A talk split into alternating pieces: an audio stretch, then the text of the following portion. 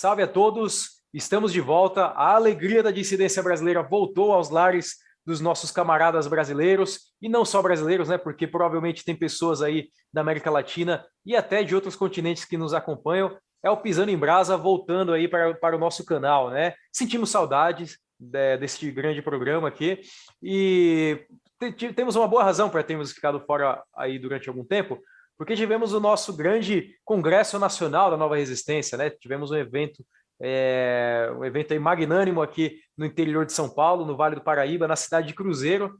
É, participaram camaradas é, do Brasil todo da Nova Resistência. Foram aí três dias sensacionais de, de palestras, cursos de formação. Ah, tivemos até jogos esportivos, né? Tivemos luta, corrida, futebol, cabo de guerra, é, um monte de coisa legal, palestras de formações aí interessantes, né? Inclusive palestras que têm a ver com o tema que vamos trabalhar aqui hoje, né? Por exemplo, falamos de Dom Sebastião, Rei Arthur, alguns mitos interessantes. Eu fiz uma palestra lá no congresso também a respeito do Budô, né, do samurai. Inclusive, talvez nesse episódio teremos oportunidade de fazer umas comparações interessantes entre a cavalaria ocidental e, e também os samurais, né, no Oriente. Então foi um evento aí sensacional. Acompanhem nossas páginas, é, vejam lá no Facebook, Uh, no canal, publicamos aí no canal há pouco tempo um vídeo de, com o Alexander Dugin, né, mandando suas saudações ao nosso congresso. Alexander Dugin e vários outros camaradas aí ao redor do mundo mandando suas saudações.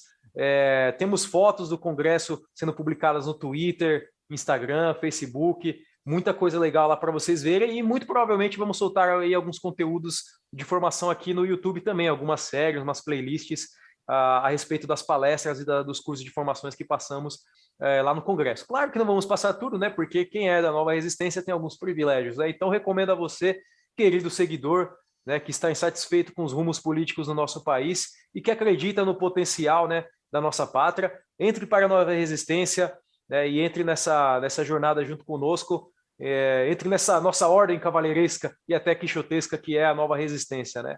Participem conosco.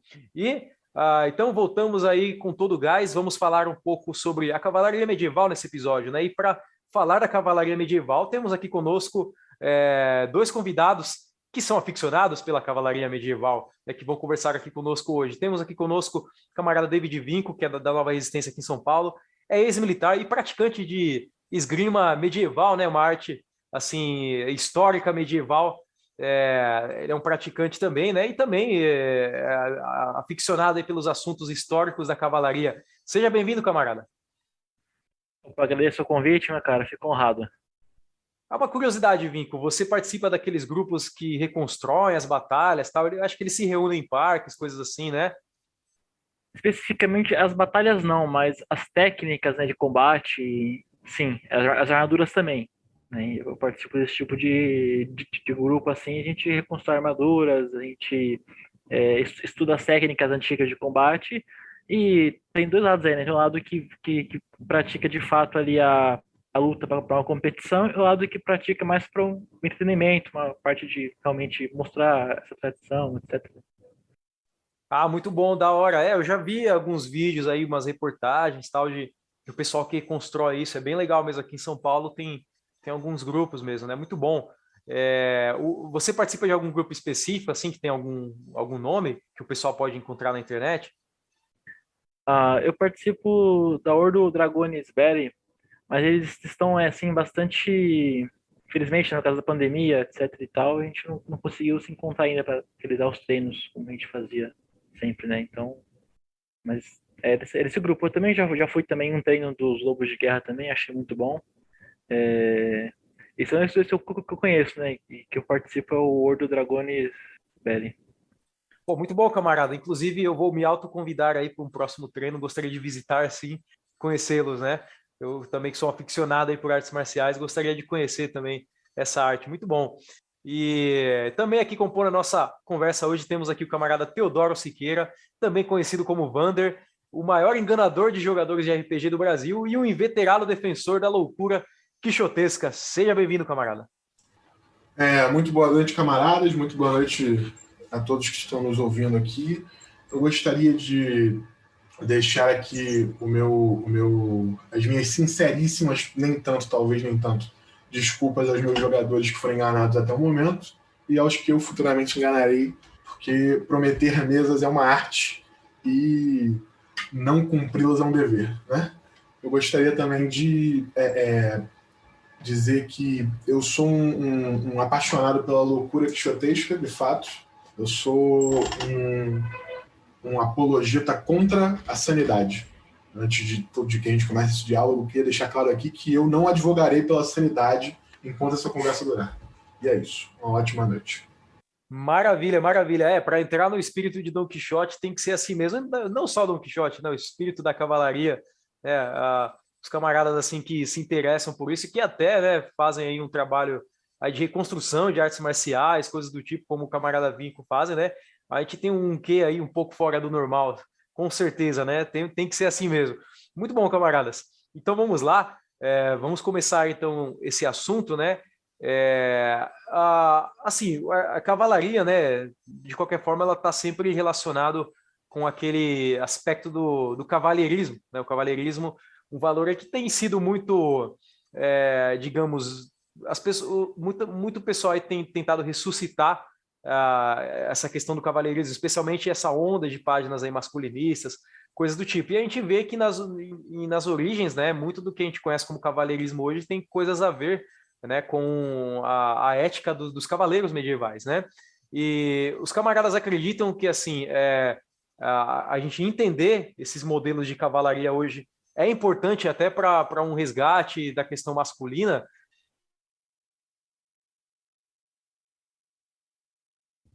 Ah, com certeza, camarada. Isso foi um, um divisor de águas, assim, em muitos sentidos, né? É, ter contato com a com a história, né, os mitos dos cavaleiros que eram tidos como homens honrados, né, exemplos de conduta, é, respeitavam ali os humildes, é, tinham ali como princípio a proteger os fiéis, né, e, e, no geral ser um, ser um homem bom, né, ser um homem honrado, isso influenciou muito o modo como eu sou hoje.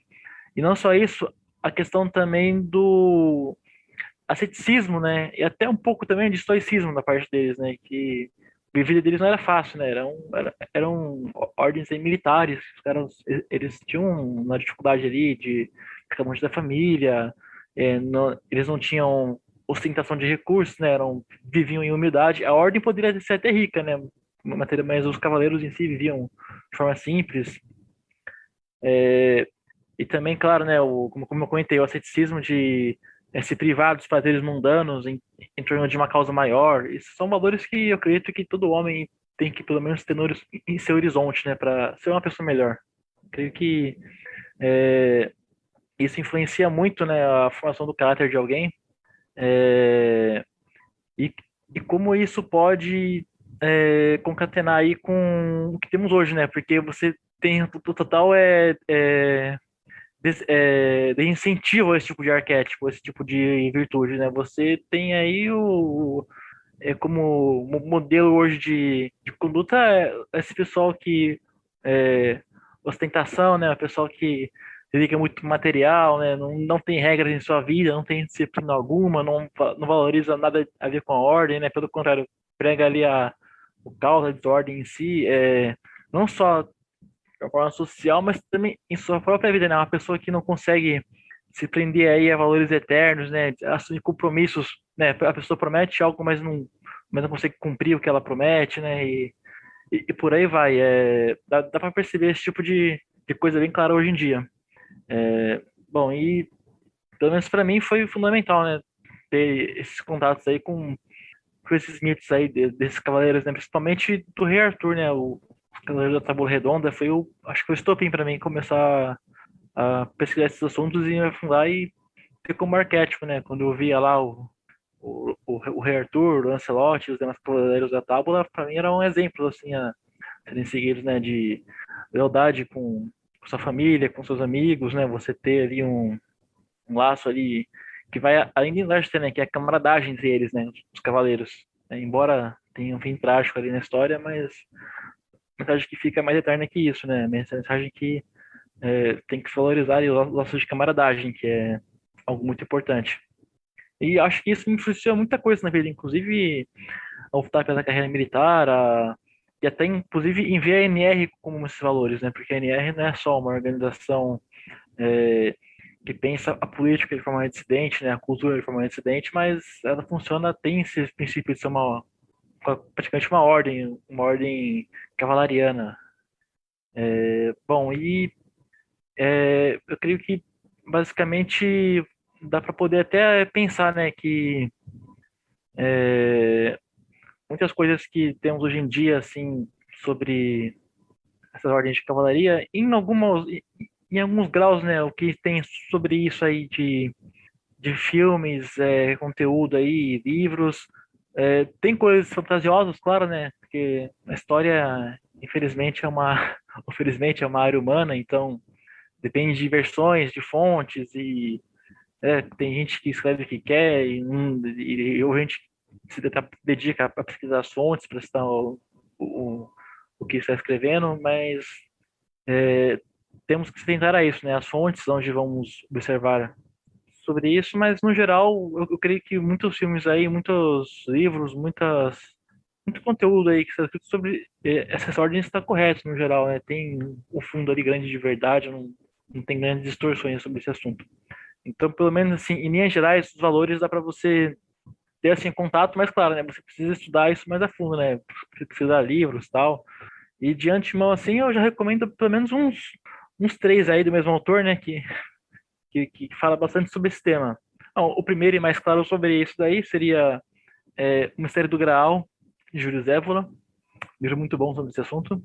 Ele cita lá toda essa questão da cavalaria, é, e, e, como que eram as ordens ali e, e como se isso e como isso se desdobrou ali pro Graal, etc e tal. E um segundo livro sobre isso também muito bom, né, que aí entra mais na questão também do asceticismo, é, Metafísica da Guerra, também do Évola, é, no qual ele abordou ali a questão militar tal, a partir de vários pontos de vista, né, o clássico e o medieval, e até fez um paralelo, né, com as ordens cavalarianas europeias e a as ordens muçulmanas, né, que lutaram contra religiões clássicas, mas que tinham uma virtude similar, né, de ser uma ordem organizada por uma causa maior e ter uma virtude eterna em si. E um terceiro livro sobre isso, também do, do, do Évola, é, pode-se dizer que é Empresa Pagão, onde ele comenta um pouco ali sobre os guelfos e os gibelinos. Então, assim, leitura profunda sobre isso, no momento eu posso citar esses três livros do Évola aí que vão garantir que você tenha aí uma leitura aprofundada e vão ampliar os horizontes sobre esse tema aí que é tão rico e importante, acredito, para nós aqui que gostamos desse, desse tema da cavalaria medieval e como isso influencia nossas vidas hoje, né? E eu creio que é isso, camarada. Inclusive, Vim, com uma, uma curiosidade que eu tenho, né? Você que já passou pelo exército, é, você vê que uh, como você vê essa questão do, dos valores cavaleirescos é, dentro do exército, né? Porque a gente vai falar assim das ordens de cavalaria, existe essa questão do mito, né? Aspectos até é, religiosos, né? Como que você vê é, esses valores, por exemplo, na, na, vida militar hoje, né? Você que já foi militar e até tinha, você, como você mesmo disse, você foi influenciado até seguir a carreira militar ah, por conta disso. Você acha que esses valores cavaleirescos estão bem presentes no exército hoje ou eles estão talvez assim apenas em uma pequena parte? É, na verdade, eles são consideravelmente bem presentes em todas as em todos os ramos do exército. Por exemplo, é que assim, o, o exército, né, as forças armadas no geral, elas são divididas em vários sub-ramos ali, né, e, chamam-se normalmente armas, etc. E, por exemplo, né, quem pega mais essa carga das ordens de cavalaria, obviamente, é a arma da cavalaria né, que é o pessoal ali que trabalha com, diretamente com equitação ou com blindados. E, mas não se restringe a isso, né? Você percebe valores cavalarianos nessas ordens medievais até em outras armas, como seja infantaria, artilharia e por aí vai. É, assim, no geral, a questão do estoicismo, do asceticismo, é, espírito de corpo, onde é, você tem um lugar ali, né, que é o pavilhão, né, onde os militares dormem, né, onde todo mundo ali é, é tido como igual ali, pelo menos é, o pessoal que era sua patente ali, todo mundo vive ali mais ou menos do mesmo jeito. E, e, isso, claro, né, tem uma origem talvez mais remota ali e tal, no exército romano, né, com essa, essa padronização, mas realmente tomou corpo e forma com as ordens de cavaleiros medievais. Nós vemos isso claramente nas forças militares no Brasil, né, no exército principal. É, a experiência foi bastante, sim, agregadora nesse sentido. Eu gostei muito de, de, de ver esses valores no exército, fiquei muito feliz. Contudo, é se destacar uma seguinte questão, né, no, é, de certa forma, né, o nosso exército, não só no exército, mas no Ocidente, em geral, os exércitos aqui, eles não foram fundados sob essa ótica aí, como, por exemplo, exércitos europeus foram. Embora, né, tenha, o Brasil tem, assim, tem esse valor, né, por causa de Portugal ali, etc., mas com o tempo, né, o exército foi adotando ideologias aí modernas, né, como positivismo, é, conceitos iluministas de guerra e por aí vai, né. E, então, muitos conceitos de cavalaria acabaram sofrendo aí várias distorções e adaptações né, para a questão é, é, desses valores da cavalaria. Eles sofreram alterações, mas, no geral, eles ainda se preservam de forma bastante proveitosa para quem aprecia esses valores.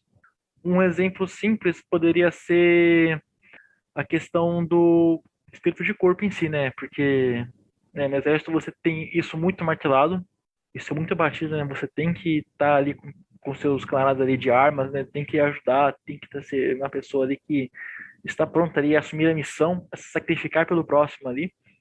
É, contudo, isso tem aquela questão da divisão ali ainda de patentes, né? Por exemplo, isso vale muito mais para os graduados, né, que são entre aspas os praças, do que para os oficiais, né? Essa divisão não tinha muito clara na Idade Média, né? Isso daí é uma questão ali do é, de, de, de, grau de ordem, né? Do quando era maior de cavalaria ou então quando era um, um exército ali medieval era a questão do, do, da nobreza das caças, né? O, os plebeus ali, o, os servos, aí tinham os, os condes, os, os barões, os, os duques e, e, assim vai. Contudo, né? Abundam exemplos históricos de que mesmo nessas situações aí, o, a nobreza ela tinha que assumir um, um caráter viril ali, de estar na, na linha de frente, sangrando junto com os seus, com seus soldados, né? Tinha que estar mesmo inteiro de corpo que, que o servo, um, um duque, senão ele não ia ser seguido por seus homens. Agora, no exército moderno no geral, né? Não só brasileiro, mas no exército do Ocidente no geral, é, você tem essa questão de que por exemplo, é, os graduados eles, eles têm que estar à frente sempre, mas o oficial ele está ali do ponto de vista que ele está para poder garantir o não excesso de violência e, claro, é, garantir ali é, a hierarquia. Em contrapartida, né, questão das ordens medievais e dos exércitos medievais como um todo, né, exércitos cavalarianos, é, os duques eles desempenhava uma função, claro, que de comando e organizar as tropas, mas eles tinham ali uma função de linha de frente também. Se eles não estavam na carga principal, dificilmente os homens iam seguidos, né? Tem, tem esse ponto. E esse é um ponto que, que eu não vejo tão claro assim no, no exército, não só brasileiro, mas outros exércitos aqui do Ocidente. Eu não sei como no, no Oriente, né? Porque é um outro tipo de militarismo, né? Guiado por outros princípios, mas Aqui no Ocidente, principalmente os que estão sobre essa cartilha da OTAN, tem essa parte muito mais técnica, essa parte onde a guerra é uma ciência e não, não uma arte, como seria visto no Oriente, ou então no, na Europa Antiga seria quase que uma devoção ali, uma coisa ligada com a religião, então algo místico, né? Seria algo material, algo técnico, né? É, bom, e creio que seja isso. É, tem muitos valores sim no exército, só que tem, tem que ter ali uma análise profunda ali, né? Porque algumas coisas elas foram distorcidas, elas, embora distorcidas ainda, ainda são bastante úteis, né? Para o que ele se propõe a fazer ali, né? De, de ordem, hierarquia, etc. É, bom, eu creio que seja isso. Bom, camarada, eu queria, eu queria reforçar aí o, o uma, um ponto específico do que você falou, porque isso é uma coisa mais recente até mesmo aqui, né? Se a gente puder lembrar aí dos muitos exemplos de heroísmo dos comandantes do Exército Brasileiro do passado. General Osório tomou um tiro na mandíbula e continuou batalhando na Batalha do Havaí contra o Paraguai. O, na Batalha do, na Batalha do Itororó, ou algo assim, não, não vou me lembrar agora, não vou, não vou negar, esse é um fato que não me vem à memória agora de, de forma mais específica. O Duque de Caxias passou pela ponte em primeiro, na frente do exército, gritando: sigam-me os que forem brasileiros. Eu sei que isso parece um pouco de romantização da guerra, provavelmente de fato existe alguma, algum aumentar né, nesses fatos, porque não, há, não existe relato que não seja alterado por aquele que, aquele que registra, né, aquele que relata mas é, ainda assim é um relato que do qual não se vê mais é, é, é resquício. A gente teve aí é, é, uma mudança muito brusca de heróis da pátria, de até mesmo dos pracinhas que foram para a Segunda Guerra Mundial, que foram corajosamente batalhar uma, uma guerra que não era sua, para uma mudança muito brusca para o regime militar, que foi um regime covarde que, que matava pessoas em porões de forma completamente. É, é, é como eu posso dizer? De forma completamente obscura, de forma completamente indevida a um governo digno. Entende? Eu acho que, eu acredito que vale, vale ressaltar que é, isso foi uma perda, não foi uma coisa que nunca houve com a gente. A gente perdeu isso. É muito interessante mesmo, camaradas. E, inclusive, uma coisa, um aspecto que eu vejo, assim, às vezes, no Exército que me recorda as ordens de cavalaria é um pouco da questão religiosa, embora isso aí não seja assim tão marcado como era nas ordens de cavalaria, que, assim, algumas, é, alguns regimentos do Exército têm seus, seus santos padroeiros, têm as suas próprias orações também, né? Existe uma, uma, uma questão aí que, que me lembra as ordens da, da, de cavalaria, né? que tinham seus santos, suas orações, é, algo assim. Mas é realmente é, um, é uma coisa lamentável que né, a questão do heroísmo do exército ela, ela ficou bem secundária hoje. Hoje é uma questão mais de, de, de carreira, né? o exército com uma profissão estável, você faz uma carreira lá e o exército com uma coisa burocratizada. É o cara que é, ele manda matar pessoas atrás de uma mesa, né, numa burocracia, mas ele não, não, não encara mais a, a morte cara a cara. Né? Ele, Inclusive, o Exército Brasileiro tem essa peculiaridade aí de ter um histórico de ser usado contra o próprio povo, né? A gente não teve tantas. Assim, no, no começo, né, nos primórdios do Exército Brasileiro, tivemos uns momentos de heroísmo mais interessantes, né? Como o Duque de Caxias, inclusive, Duque, né, essa palavra Dux, que até o Vinco citou, na, na origem dela vem de Duker, né? Que é conduzir. Então, ele é um, é, é um oficial, né, um nobre que conduz o exército, né? Isso é uma coisa é interessante a se notar, né? Um título que foi usado, inclusive, por aquele certo italiano lá do começo do século XX, né? Ah, sim, camaradas. Inclusive, foi bom vocês comentarem isso daí, porque me fez lembrar uma coisa muito importante, né? Outro exemplo claro disso daí seria, por exemplo, Canudos, né? que teve aqui no Brasil. É, você via um, um exército que estava, entre aspas, aí, se profissionalizando, né? Contra um uma, um panel de pessoas ali, né, de rebeldes ali, contando conselheiro, que eles encarnavam em si muito mais as virtudes cavalarianas, né, de você ter ali é, uma causa mítica ali, né, do retorno Dom Sebastião, etc., do que o próprio exército, né, que estava ali só para fazer o papel, papel, de segurança da, do Estado. Né? Você tem essa questão aí, né, de como que mudou essa perspectiva é, das forças militares. E você via você via muito mais os valores cavalarianos, né, da questão mítica, ali, como se fosse lá, um, uma busca pelo Graal, um, o rei que vai retornar e salvar o povo, ali, Antônio Conselheiro, que no exército brasileiro, que foi lá para destruir ele, em Canudos. É um ponto que a se pensar, né? E é isso que eu tenho a comentar. Inclusive, Wander, lançando para você a, a, pergunta aí com a qual nós começamos o episódio, né? Eu comentei um pouco sobre esse resgate de masculinismo e cavalheirismo que algumas páginas aí desse meio masculinista estão fazendo, né? E o cavalheirismo, né, de qualquer forma, ele tem uma, na sua origem é, alguma coisa a ver com a ética cavalheiresca também. Uh, o, o que, que você pensa em relação a essas páginas, né, e esse resgate ao cavalheirismo que elas fazem? Você acha que existe valores cavalheirescos de fato uh, nesse movimento ou falta muito do, dos valores cavalheirescos ainda? Amado, é bom tocar nesse assunto, porque eu, eu tenho. Eu, eu, no início, quando eu vi essas páginas pela, pela primeira vez, não vou negar, assumo meus, meus erros, tá entendendo? Eu senti alguma empatia pelas pessoas fazendo essas páginas, porque eu imaginava uma. Né, como sempre na, na ingenuidade de Don Quixote, eu imaginava que havia é, é, é, uma busca de fato pela virtude das pessoas que faziam esse tipo de, de página, que pregavam esse tipo de ideal. Mas com o tempo eu vi que isso não passava de ressentimento contra a figura feminina e começou a me, a, a me doer um pouco esse, esse, esse apoio passado, né? O, problema dessas páginas é muito simples, é que é, não é uma a, maior, a maior parte delas não tem nenhuma nenhuma atenção a ideais nenhuma atenção a cultivo de virtude. Ela, são páginas de reclamação, são páginas onde as pessoas é, é, descontam aquilo que elas acham que não deve. São páginas as pessoas falam sobre aquilo que elas acham que não deveria estar, tá, não deveria ser. Né? Elas falam sobre o, o, o que elas acham que não deveria ser, sem fazer absolutamente nada para que isso seja alcançado. E é isso que me tira um pouco do sério quando se fala dessas páginas, porque é uma jura de virtude, de uma virtude que é uma virtude, uma virtude fantasma, uma virtude que só existe dentro da cabeça de quem fala dela. Eu sou, assim, vigorosamente contra essas páginas, não negarei. Eu tenho, é, é, é, eu tenho, eu não tenho, assim, não tenho conhecimento de nenhuma pessoa no meu círculo que tenha gosto por essas páginas, não mais pelo menos.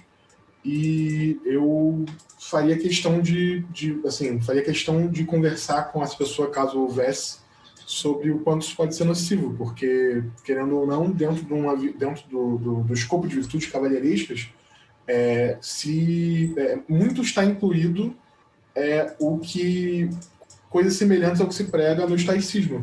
Né? Imagino eu que não seja novidade para ninguém isso. E uma das, um dos pilares sobre a questão do estoicismo é esse abandono do, do, do escândalo sobre as coisas que, que, que, que, te afligem, né? Sobre perseverança de manter, manter enfrentando sem, sem virar um reclamão, sem virar um bobo, né? Sendo, usando linguagem mais, mais vulgar aí e menos rebuscada do que o, o tema pede. Mas é isso, eu não, não, tenho, não tenho apreço algum por essa ideologia, não mais pelo menos, e eu gostaria muito que as pessoas que têm gostado, deixassem de tê-lo. Né? Inclusive, infelizmente, uh, esse, esses valores do estoicismo eles também estão sendo usados por essa cultura de coaching, né? Uh, aí que, inclusive, é uma cultura de coaching que anda junto com essas páginas masculinistas, né? Alguns canais masculinistas que é, é essa, essa coisa caricata do trabalho enquanto eles dormem, né? De você aceitar e aturar um monte de, de provações como se isso aí fosse um exercício histórico, quando na verdade eles esquecem que o próprio estoicismo, lá o Sêneca, ele defendia um ócio também, um período, e você se desprender, né, desse tipo de paixão também, desse movimento, Perfeito. dessa correria dos negócios, né, do, do mundo, e eles defendem justamente, justamente o contrário, né, com um apego excessivo a isso, tal, é uma coisa absurda. Mas você ia continuar falando uma coisa, Teodoro? Pode continuar. Ah, não, perfeito. Eu tô, tô afirmando que a, a, a pontuação foi perfeita. E adiciono ainda o fato de que né, dentro da, da questão do, desse abandono das paixões, né, da, de deixar de ser um escravo de si, do, do estoicismo, eu acredito que a escravidão ao consumo é, em parte, né, ser escravo de si, que é o que essa rapaziada coach, coach prega, que é o completo oposto do ideal de cavalaria. Que a, a cavalaria prega a abnegação, prega o, o não eu, prega o abandono do eu, né? E o que, que essa galera prega além da exaltação do eu, da exaltação, da exaltação do conforto, da exaltação do, do, daquilo que é palpável, daquilo que, que é fácil, sabe? Eu confesso que eu, que eu, eu, eu, eu confesso que eu tenho um pouco de raiva às vezes, talvez um pouco excedendo aí o, o limite, mas eu, eu fico um pouco puto, né? Usando a linguagem vulgar novamente. Fico puto, fico puto. Que fique claro aqui que eu fico puto, para todos os ouvintes. Aliás, muito bem tocado, né, Teodoro? Porque essa questão de se desprender das paixões, na abnegação, isso me recorda que o próprio selo né, dos cavaleiros templários eram aqueles dois cavaleiros, né? Em cima do cavalo, que eram símbolo de pobreza, né? Eles, eles eram cavaleiros pobres, né? É, existia um voto de pobreza e, uma questão de abnegação. Uma coisa que eu acho interessante também é essa, esse aspecto do, desse ressentimento contra o feminino, né, que aí está tomando um, se travestindo de, cavalha, de ou de masculinismo, que é, é uma coisa meio absurda, porque se você for ver a, a construção dessa imagem mais, mais romântica que temos da cavalaria hoje, ela se baseia muito em cima de um, de um fascínio pelo feminino, né, um fascínio assim religioso pelo feminino, não ah, assim, o cavaleiro ele tinha sua donzela, né? Só que essa donzela, ela não é meramente uma donzela amorosa, né? Existe uma questão de, de até espiritual, né? É, às vezes essa donzela se confunde com uma santa também, né? É, algo do tipo. E isso é uma coisa que tal, talvez o grande problema aí seja uma revolta, né? Do, do masculino hoje em relação a esse, essa imagem da, da donzela é, e da santa, né? Que talvez o, o, cara hoje ele, ele fica revoltado, que ele acha que mulher nenhuma, nenhuma presta, né? Que ele acha que mulher é tudo vadia, ele fala de conservadia, não sei o quê, coisa assim. E o cara ficou tão desiludido que ele não acha mais a donzela dele, ele não acha mais esse ideal feminino, né? Mais, mais santo e casto, que o cara se revoltou totalmente contra a, a figura de mulher. Eu, eu, pelo menos, eu tenho uma opinião que é, isso aí revela uma fraqueza, uma deficiência espiritual é, dessa, dessas pessoas, que essa busca pelo feminino, por, por, um sagrado feminino, não como as feministas dizem, né, mas essa busca por um sagrado feminino deveria se manifestar em plano religioso espiritual e não no plano de vida amorosa, né? Porque na vida amorosa você tem que lidar com o ser humano, o ser humano tem seus problemas, seus erros, seus defeitos, né? Eu acredito que é, essa busca aí por esse ideal sagrado feminino, ela deveria se manifestar mais no plano religioso espiritual, né? E que é uma coisa que infeliz, infelizmente é, essa cultura aí do, do, masculinismo não costuma abordar, né? É, perfeito, perfeito. Sim. Sem, sem adições, perfeito. É isso aí. É, David, você queria fazer um comentário, né? Pode, pode seguir, camarada. É, sim, sim. Inclusive, eu queria é, pensar né, esse tema sobre a seguinte ótica, né? Essas páginas aí, né? Esses, esses, esses quotes aí, né? De, de conteúdo masculinista. É, tem que se pensar, né? A origem desse, desse tipo de conceito, né? Porque é, a ordem de cavalaria ela era uma irmandade. Como vocês bem estaram aí, era uma coisa assim mais voltada para a abnegação da, do homem sobre as coisas do mundo, né? Ele estava preocupado com a irmandade dele, com a causa mítica dele, né? Em resgatar o Graal, em servir a Deus, né? Essa é a preocupação dele. Não era em ter riquezas, em ter mais mulheres, né? E, e em outro ponto, é, é que essa, esses valores aí, né, esses, né, porque tem o cavaleiro e o cavalheiro. O cavalheiro, esse com LH, é uma construção assim moderna. Você poderia dizer esse, até vitoriana. Talvez o camarada Filoro pode até estar com mais precisão, né, como, como estudante de história. Mas eu creio, assim, para mim é uma, é uma ética é vitoriana, uma ética moderna, é, burguesa até. Eles, eles os burgueses queriam, né? Eles invejavam os cavaleiros, né? Como eles eram nobres e queriam algo assim parecido para eles, né? Claro que pegaram algo e distorceram, né? Para se adequar à sua ética burguesa, né? De, de, de enriquecimento. Aí nasceu esses cavaleiros aí com, é, com LH, e não é mais apenas com L. E, claro, né? É um, você tirou o centro, né? Porque o centro dos cavaleiros medievais, né, das ordens de cavalaria, era a guerra, de certa forma. Aí você tirou isso para uma convivência aí de uma sociedade moderna, burguesa, onde o que importa é o lucro, então distorcer os valores. Era disso que eu queria comentar. É, bom, e é isso. Não, perfeitamente, camarada. Inclusive, o, falando sobre essa questão, essa é uma separação muito, muito, muito contemporânea mesmo. Essa é uma separação muito contemporânea. A etimologia de cavalheiro Inclusive, vou aqui tomar a frente do, do, nessa questão aí do camarada, do camarada Nogueira, né, que é muito mais versado na arte, na arte de saber a língua latina do que eu, provavelmente muito mais versado em algumas partes da história antiga do que eu também, que apesar de ser um historiador, não é essa a minha especialidade, né? Eu tô buscando aí uma, um outro ponto, mas não, também não sou nenhum leigo. Né? O, o, a etimologia da palavra cavaleiro vem do, do, da questão das ordens, da, da, da ordem equestres do Império Romano que eram cidadãos que não eram nobres por nascimento, não eram patrícios, não tinham ascendência nobre, mas que através de seus serviços é, é, ao, estado de, ao Estado de Roma e através de suas posses, né, mantendo ali alguma, alguma, algum benefício à população romana, conseguiram esses status, entendeu? Era, era sobre manter essas virtudes cívicas, né? Quando não havia. que naquela época também eram virtudes religiosas, porque uma coisa não era diferenciada da outra. Isso só foi se diferenciar de fato durante após a Revolução Francesa, né? Mas eram virtudes cívicas e religiosas. Desde o Império Romano, desde a época pré-cristã, os cavaleiros sempre foram pessoas de cultivo de virtude. Né? Imagino que, é claro, é, é, é, bem, é bem importante o comentário do camarada sobre essa diferenciação entre cavaleiro cavalheiro, né, com LH, porque de fato essa é uma construção muito contemporânea, muito moderna, e eu diria até que vou concordar com o camarada, não tinha pensado nisso nunca na minha vida, mas concordo com o camarada que talvez seja uma construção da Silva. Me falta estudo sobre, mas eu concordo que é uma, é uma boa hipótese para começar. É, pode ser muito bem argumentar, né? Quando eu estava na graduação em letras, a gente tinha algumas disciplinas de literatura ocidental e nós tivemos que trabalhar com obras, né, de novelas de cavalaria, épicos, né, canções de gesta, esse tipo de coisa.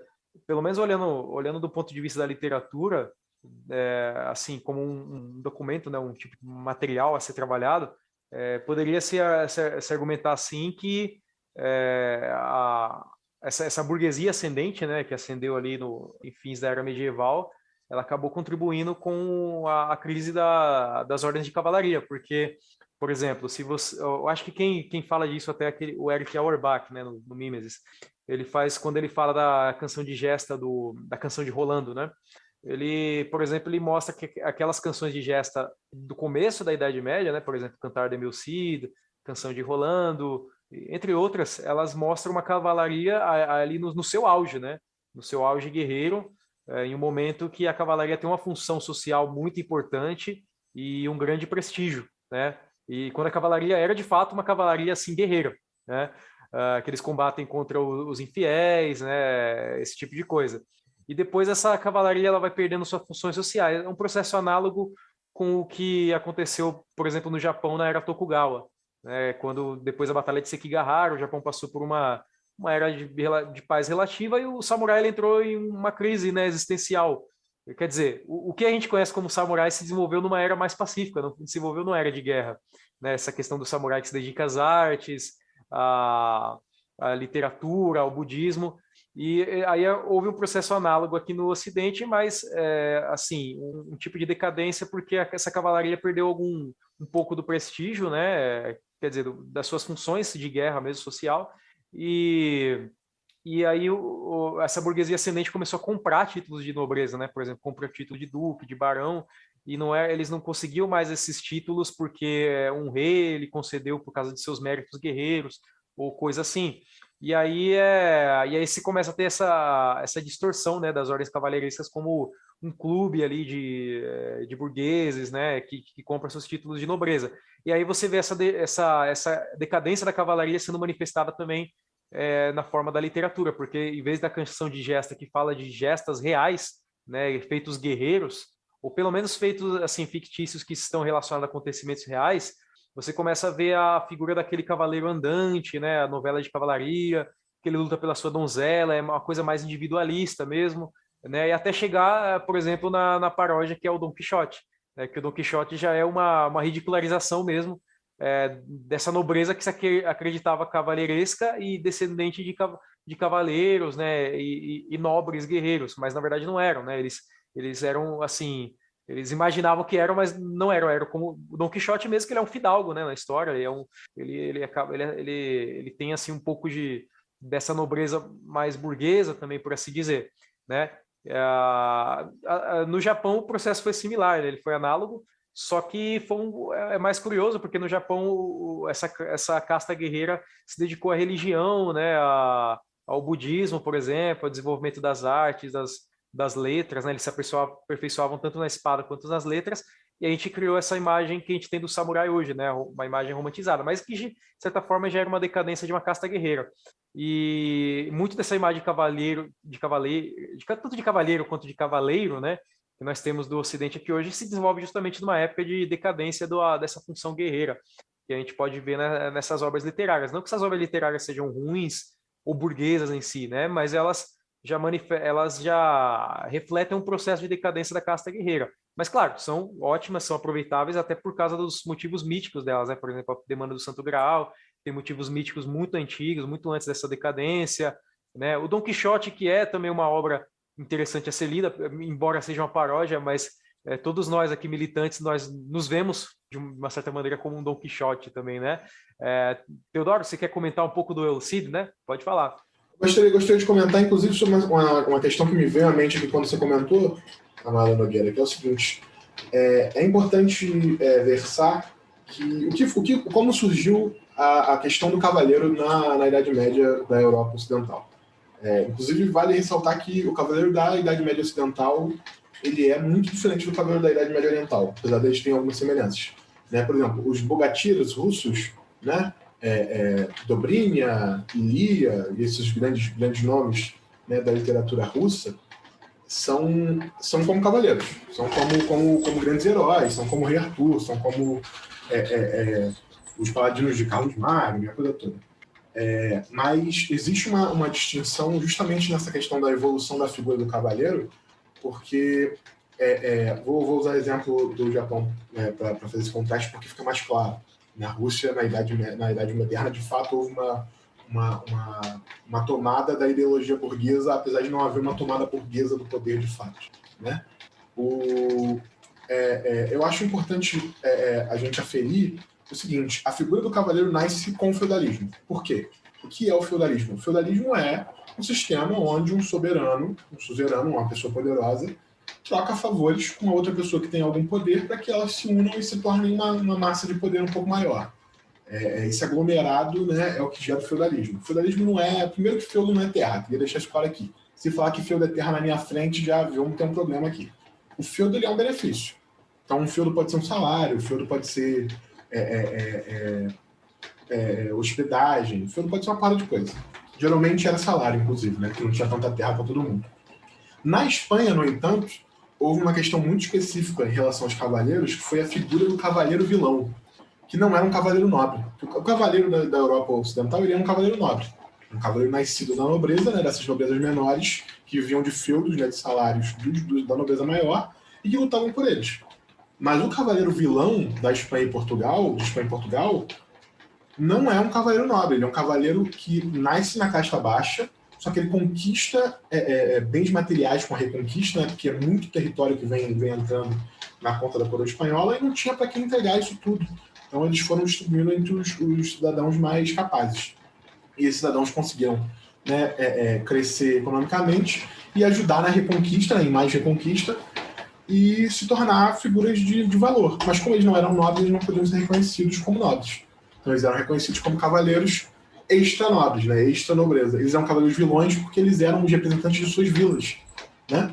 A, a, a, a mecânica de vila e cidade, inclusive isso é uma, uma coisa interessante que eu aprendi na, na, na, como um truque de historiografia, né, quando falando de países, países hispânicos, né, países ibéricos, que é o seguinte: a diferença entre vila e cidade é que uma vila não é planejada. Eu acho que é isso. Pode ser, pode ser que eu esteja errado, pode ser o contrário. E uma cidade é.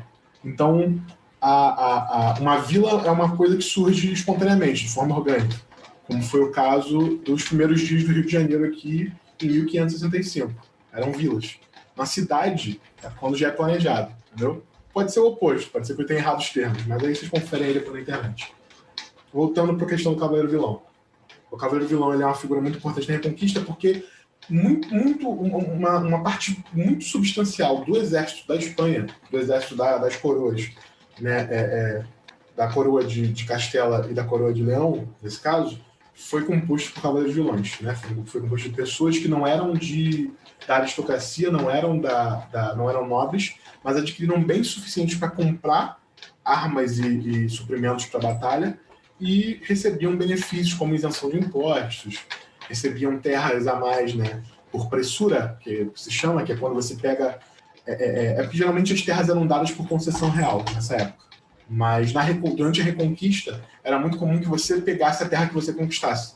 Então, um grupo de cavaleiros vilões é, é, se unia, tomava um pedaço de terra dos muçulmanos, falava assim, ó, isso aqui fica com dividiu entre si, entendeu? Não, não dependia muito do rei.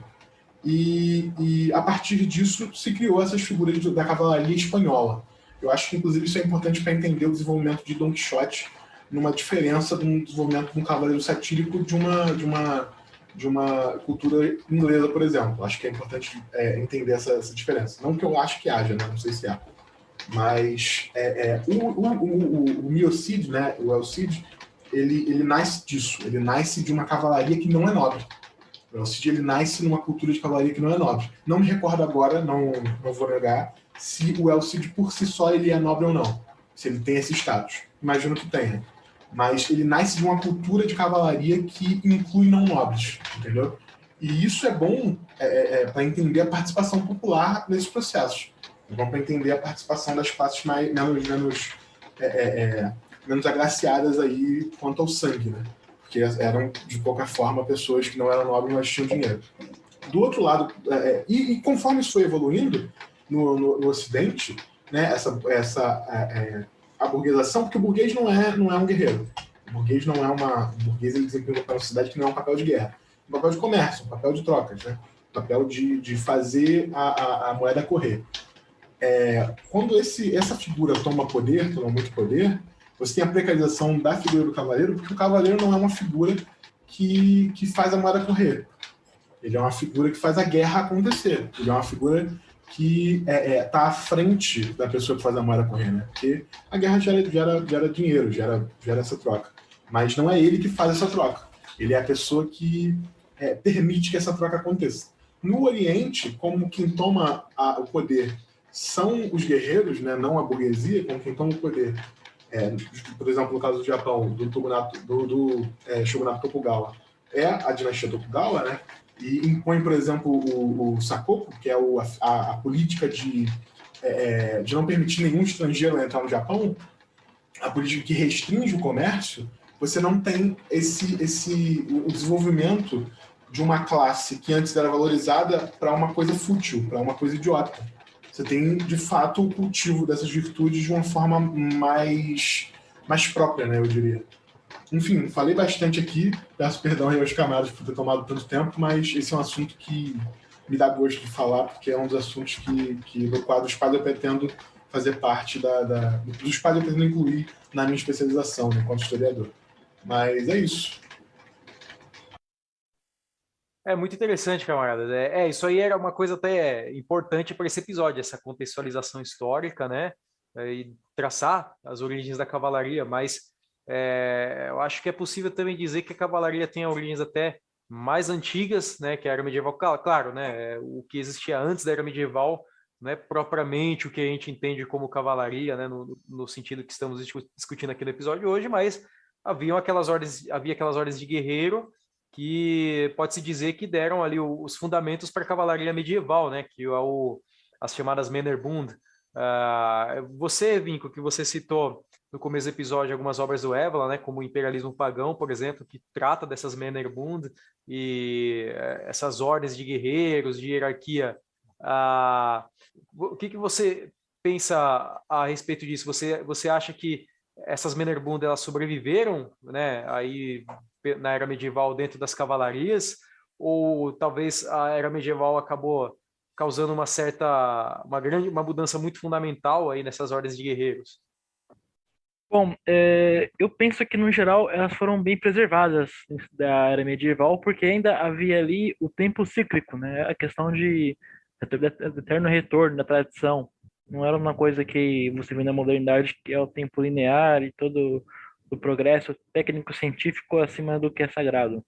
É, bom, o Évola cita isso, né? Ele, ele vê né, em seus livros claramente que muitas ordens de cavalaria cristãs preservaram em si muitos e muitos dos valores dessas Menerbud, dos equites caesares, dos romanos, né, que basicamente essas ordens de cavalaria é, cristãs que se tem na Europa, elas são uma fusão ali do mundo nórdico-germânico, né, dos Menerbuds, dos aqueles guerreiros é, nórdico-germânicos, com a, a, tradição militar romana dos equites caesares, que, é que, como o camarada Sadoro citou, aqueles cavaleiros ali que ascendiam é, na cidade romana, né é, dessa fusão da sociedade nórdico-germânica com a, Roma, com a greco-romana, que surge ali o medievo, ali, entre, aspas, pode-se dizer. E essas ordens, elas nascem dessa fusão aí, desses valores. E, sim, é, até para ser assim mais rústico e dizer que basicamente é, eram os mesmos cavaleiros, os mesmos guerreiros. A diferença é que na era cristã eles colocaram uma cruz na cabeceira da cama. Mas era a mesma tradição militar que eles tinham ali. Chegou o verão, né? Por exemplo, o espartano, né? Chegou lá o verão, vamos, vamos lá na outra cidade-estado declarar guerra lá, porque tem que declarar guerra em nome de, de, de, é, de Ares tal, porque é uma tradição nossa, etc e tal. É a mesma coisa em, em, em Gerais, a mesma, a mesma elite guerreira, né? elite nesse sentido de homens de virtude, homens guerreiros, né? É, que se reúnem ali e tem esse ideal ali de proteger ali, né, o, a sua aldeia, proteger ali o, as terras ali que são de sua família, é, se, se preservou nessas ordens. Não teve nenhuma alteração drástica nesse sentido. A coisa começou a, a degringolar de fato quando né, acendeu a modernidade, a questão dos burgueses, dos mercenários, mas até, por exemplo, as cruzadas, quando foi assim o auge dessa ordem de cavalaria, era basicamente o mesmo pensamento metafísico, guerreiro, aristocrático, é, viril ali, combativo, solar, era o mesmo dessas elites antigas aí de guerreiros. Não havia muita distinção, pelo menos no que o Evola comenta nos, nos três livros que eu citei, é bem assim, claro, que é, um, que é uma continuação ali bastante notória entre elas, há uma ligação. É, não, não, há ali nada que um org de cavalaria medieval deva a um equipe Caessares ou a ou, ou, os cavaleiros das tribos germânicas. Não, não, não, não há nada que deva nesse sentido. É, o que realmente começou a, a decair foi com a modernidade, mesmo que. Mas aí foi um, parte de um ciclo maior, né? De, da, da civilização entrando em decadência. Caindo vários ciclos aí das, das castas. É, bom, em um ponto também interessante, né, para poder exemplificar isso, é a questão talvez dos duelos, né? Muitas guerras ali, elas eram decididas com duelos. É, por exemplo, talvez, né, a questão do Elcid, o Elcid, ele, eu não sei historicamente se ele lutou muitos duelos, mas eu creio que sim, ele era conhecido também por ser, por vencer muitos duelos. Mas, por exemplo, na Europa Oriental ali, né, principalmente nos Balcãs, com o avanço turco ali, etc., é, muitos cavaleiros ali dos Balcãs, eles preferiam, é, em vez de arriscar os seus homens, né, arriscar as suas terras, o seu povo, eles falavam, ah, vou, vou, duelar aqui com o melhor guerreiro turco. Quem ganhar aqui, os turcos se retiram, aí eu fico no meu fio daqui e vocês atacam. Nas guerras foram assim, foi a questão da virtude, né, do cavaleiro vir à frente, duelar e decidir a guerra. Aí, isso é uma coisa muito antiga. Isso, isso, isso é pré-cristão.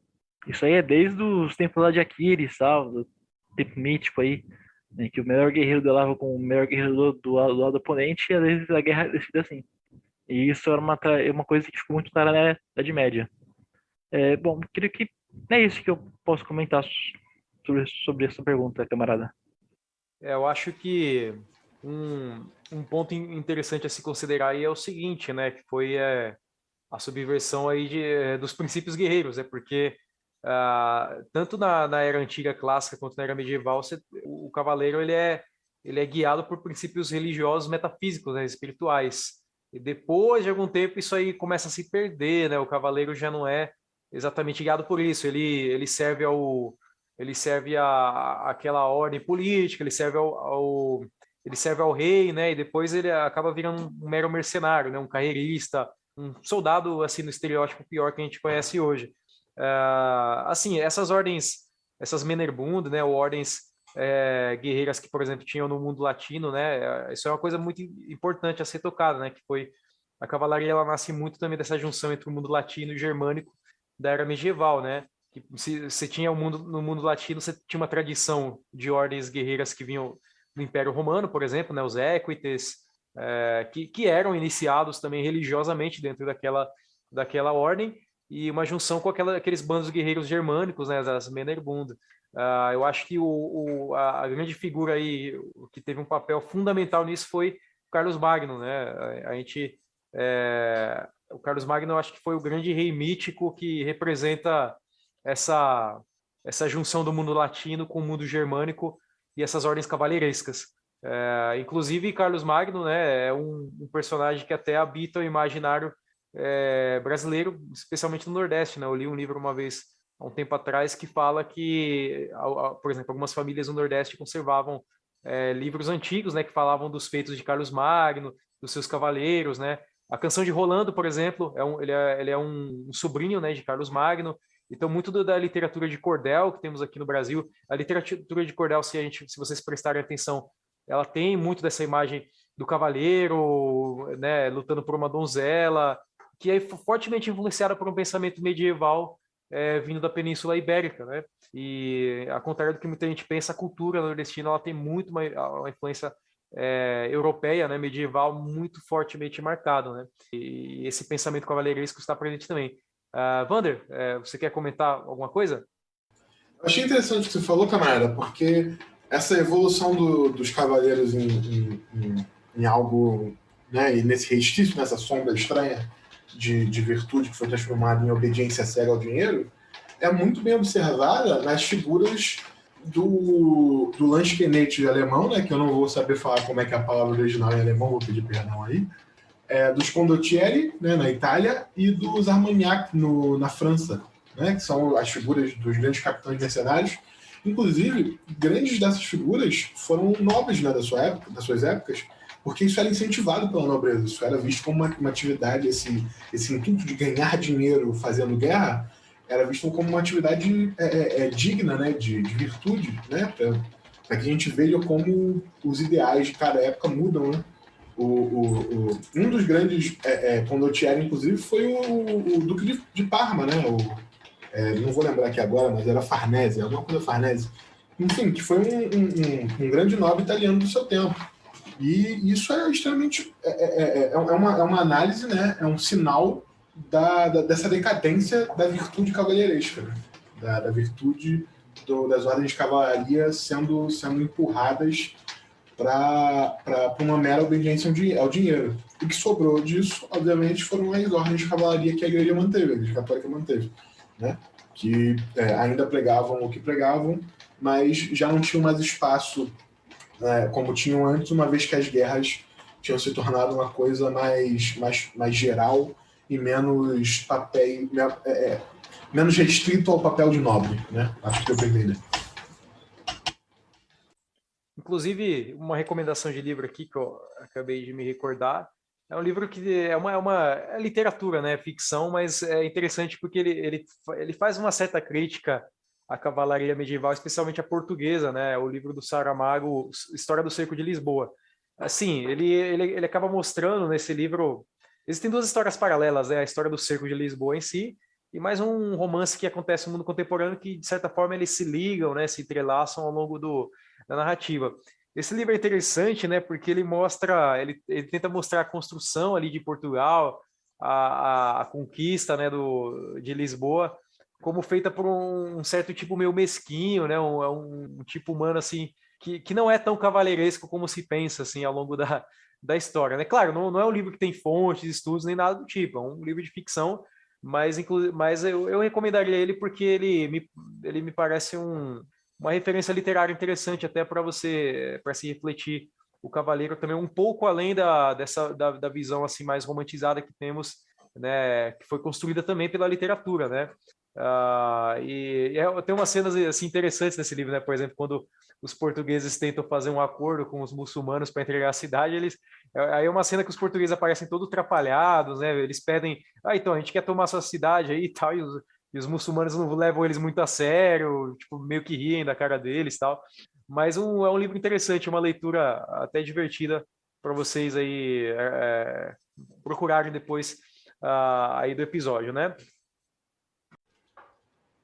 E, camaradas, uma outra, questão importante, né? Estamos falando de cavaleiros, é, cavaleiros medievais, e não podemos deixar de falar daqueles que talvez sejam a maior representação da cavalaria medieval, que são os templários, né? É, inclusive, os templários são de longe, né? O, o, tipo de ordem de cavalaria medieval que é, foi mais representada na cultura pop, em mídia, em videogames, em filmes, né? Séries Inclusive, há uma série interessante no Netflix, que é aquela série Templários, né? O nome em inglês é, é Nightfall. E, e também tem um filme que eu acho muito bom, um filme que eu assisti quando eu era mais novo e que, é, de certa forma, me influenciou muito, né? Me causou um certo fascínio pelos Templários, que é aquele filme Cruzadas, né? Tem aquele ator que está no filme do Senhor dos Anéis também, aquele ator Orlando Bloom, né? Que faz o filme do Senhor dos Anéis, da, da Ilíada também. Troia, né? O nome do filme. E, e ele é o, o, Barão de Belém, né? Nesse, é, nesse filme de Cruzadas. Só que, assim, os Templários eles são representados no filme Cruzadas de uma maneira bem digamos assim, bem pejorativa, né? Eles são representados como cavaleiros assim que são malucos por guerra, eles querem fazer guerra de qualquer jeito, eles não são tão cavaleirescos assim. Enquanto isso, o, os cavaleiros muçulmanos são representados de maneira muito nobre. Né? Existe uma grande nobreza. O Saladino é representado como um personagem assim fascinante nesse filme. E o Saladino provavelmente historicamente é um, é um personagem também é, fascinante, é um, é um herói, né, para o mundo muçulmano.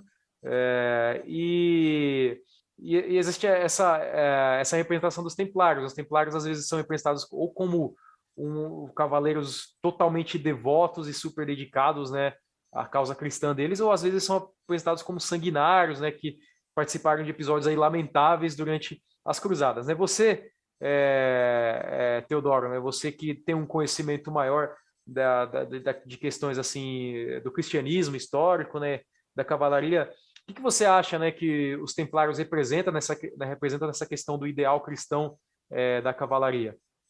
É, é, então, para começar essa, é, é, o que eu vou falar agora, eu queria deixar claro aqui uma coisa. Eu não sou um cristão católico. Né? Todos que me conhecem sabem que eu sou cristão ortodoxo. No cristianismo ortodoxo, nós não temos ordens, né? não temos ordens é, religiosas, né? militares ou não. É, e o, o, assim, pessoalmente, né, por, por, assim, óbvio que isso é uma coisa meio boba né, de se falar, século XXI, já passou isso faz muito tempo, mas nós temos alguma antipatia, né, já persistente com essa galera muito boa aí, né, principalmente abraço aí para quem é muito fã dos calores teutônicos, né, infelizmente aí foram amassados. Mas enfim, voltando, é, sem fazer, chega, chega de piada, né, agora vamos falar de coisas sérias. O, os Cavaleiros Templários, dentro da, da, da, do esquema né, de, é, do cristianismo católico, eles representam uma, uma, uma devoção que para eles é muito importante por conta é, é, o cristianismo ocidental todo, né, como como um todo, porque é uma devoção que não encontra barreiras, é uma devoção de tanto de vida quanto de palavra, quanto de voto é, é, é, é voto integral, né? A, a, a ordem era a vida de qualquer cavaleiro templário. O cavaleiro templário não tinha, é, é, é, não existia algo mais que ele fizesse. Né? O, a ordem do templo foi fundada com uma medida de proteção aos peregrinos, né, que vinham que vinham dos reinos cristãos até Jerusalém, e acabou se tornando uma grande força de guerra e não só isso, como uma grande força política também, né? Porque os templários, apesar de serem é, é por conta né, do voto de pobreza da ordem e de todas essas questões não, não serem permitidos aos cavaleiros templários assumir cargos é, é, é, de, de, de vigor político, né, eu acho que essa é a melhor palavra, melhor até do que prestígio, é, eles eram muito influentes na política da Terra Santa, né, querendo ou não. Porque é, eles tinham muito controle de quem ia e voltava da Terra, da Terra Santa, tinham é, grande influência sobre quem, quem fazia as doações nas né, igrejas, e tinham muito respeito dos fiéis daquela época. Então, a cavalaria cristã, ela politicamente falando, tinha um papel muito forte na vida das pessoas da, da Idade Média, principalmente quem tinha contato com a Terra Santa ou morava lá, né, lá em Jerusalém. De um ponto de vista é, é, místico, né, de um ponto de vista simbólico, de um ponto de vista semiótico, é, é, é falando dos Cavaleiros Templários, dá para dá entender que eles são a representação terrena das hostes celestes, né? No que se falava, que se fala de cristianismo católico e cristianismo ocidental. Porque eles, é, é, é imaginando né, a figura do, do, guerreiro ideal, a figura do guerreiro que busca a glória, né, o, o, o grande ideal né, do, dos guerreiros da, da, da, Idade Antiga era a glória, né, a Cleos, é, o, inclusive né, o, o tema central da, da, da Ilíada, né, que foi citada aí pelo, pelo companheiro, por, por, por, é, pelo filme que foi atuado pelo, pelo Bloom, é a, o orgulho né, de, de Aquiles, a Cleos sendo, a glória né, dele sendo prejudicada, sendo ferida né, através do, do, impedimento de um de seus, um de seus espólios ser, ser dado devidamente a ele, né, frente ao, aos, seus, aos seus compatriotas ali, os aqueus. O, o, o cavaleiro medieval, o cavaleiro templário específico, ele não buscava a Cleus para si. Né? Essa abnegação da cavalaria medieval é uma coisa muito importante. É, o, um dos, dos lemas né, da cavalaria, dos cavaleiros templários era é, é, non nobis domine non nobis, setuo, é, é, setuo é, é, omnia glória, eu acho que é isso. Setuo nome, né? Setuo nome da glória. É isso, setuo nome da glória. né? não, não por nós, Senhor, não por nós, mas a ti toda a glória. Então, a grande questão é que o, o, essa busca do guerreiro, do guerreiro ideal que busca por glória, ela é substituída, né? Essa glória pessoal é substituída por uma glória ao divino, que é uma representação é, angélica, né? Porque se diz que os anjos são aqueles que louvam o Senhor em todo tempo na, na no paraíso, né? No, no, mesmo no cristianismo oriental nós temos o hino né, dos querubins, onde nós dizemos que nós misticamente representamos querubins porque cantamos ao Senhor o hino triplamente santo e afastamos né, todo o cuidado mundano, a coisa toda, que é uma coisa muito presente no cotidiano dos templários, né? Afastar o cuidado mundano, abandonar as preocupações mundanas, não ter uma família, por exemplo, é uma coisa que o cavaleiro templário deveria prezar, porque ele não teria que prezar pela, pela, pela saúde, pela proteção da sua família, mas poderia prezar pela cristandade enquanto a sua grande família. E nisso ele fazia esse papel do, da, da hoste celeste, né? das forças de anjos na Terra. Eu acho que é importante fazer essa, essa essa ligação, pensando em identificar qual era o imaginário das pessoas da época. É por isso que tem é, é os cavaleiros templários usavam capas, usavam roupas brancas, né, a cruz vermelha, é, todo o imaginário, todo, toda a indumentária, todo, todo, toda, todo, todos os ritos do cavaleiro templário, ele é, eles são pensados hum, para fazer essa identificação do cavaleiro templário, templário enquanto a representação das hostes celestes na Terra, da mesma forma que o Papa deveria ser o vigário de Cristo na Terra, né? a representação de Deus na Terra. Inclusive, né, sobre essas cores, na, eu me recordo na, na série Templários e Nightfall, eu não sei até onde isso foi preciso historicamente, né, mas existe uma... Né, tem um personagem lá que ele é o, ele é o líder do, dos Templários, é o Landry, ele comete alguns pecados, né, que ele, ele como líder dos Templários não poderia cometer. Ele, na verdade, ele como Templário, né, nem, não necessariamente como líder, mas ele como Templário não poderia cometer. Ele acaba sendo expulso da Ordem dos Templários, né? E, e a segunda temporada, eu, eu acho que essa série, né, vocês que estão nos ouvindo, assistam a série Templários Nightfall lá no Netflix. Ela é uma série boa, embora tenha é uma série bem romantizada, assim, é uma história fictícia, mas tem algumas coisas interessantes lá. Essa série eu acho que ela vale muito a pena pela o processo de reiniciação do Landry na segunda temporada, que como ele é expulso, ele volta aos Templários, mas ele precisa ser iniciado mais uma vez, né? Então ele, ele acaba refazendo o treinamento junto com um monte de, de jovens lá que estão também começando na Ordem dos Templários. E aí as cores que eles usam são diferentes, né? Porque o Templário ele usa a cor branca, a branca, né, com a, a cruz vermelha. E os iniciados usam a cor preta, né? Talvez uma, uma questão simbólica de escuridão, né? E durante esse processo de iniciação dele, ele, ele limpa essas trevas, o corpo dele, até é, ser, renascer né, como um templário, né? É um, é um, esse, esse, processo da série aí, esses episódios de, da, da reiniciação do, do, do Landris é, é, fantástico. Eu acho que a série uh, vale a pena só por causa disso, né? Tem, tem coisas que eu acho na série que não são muito boas, mas só essa parte aí da, desse processo é interessantíssimo, inclusive para os camaradas que estão assistindo que é, são envolvidos com, a, com questão de militância, né, de combate, porque tem a questão do treinamento guerreiro, a ética guerreira, a camaradagem, né, é, é muito bom. É, Teodoro, você quer comentar? Ah, sim, por favor. Da mesma forma que o, o, branco representa essa pureza né, de espírito, a pureza de ideal, o, o, iniciado ele deveria usar o preto, porque o preto representa também a morte ao que ele antes é, é, queria. Eu tenho uma cena nessa série que eu acho muito boa, tem uma árvore, né? Não sei se você lembra dessa, dessa cena, Camarada Nogueira, onde os Cavaleiros Templários eles penduram é, alguma coisa do, da velha vida, né? Da vida, da vida antiga deles, é, de lembrarem que não estão mais nela, né? Como se fosse uma, uma, um momento de abandono da antiga vida. O preto tem, na, em toda a mística cristã, inclusive na oriental, né? Na ocidental e na oriental, o preto tem essa função de morte, morte ao mundo, né?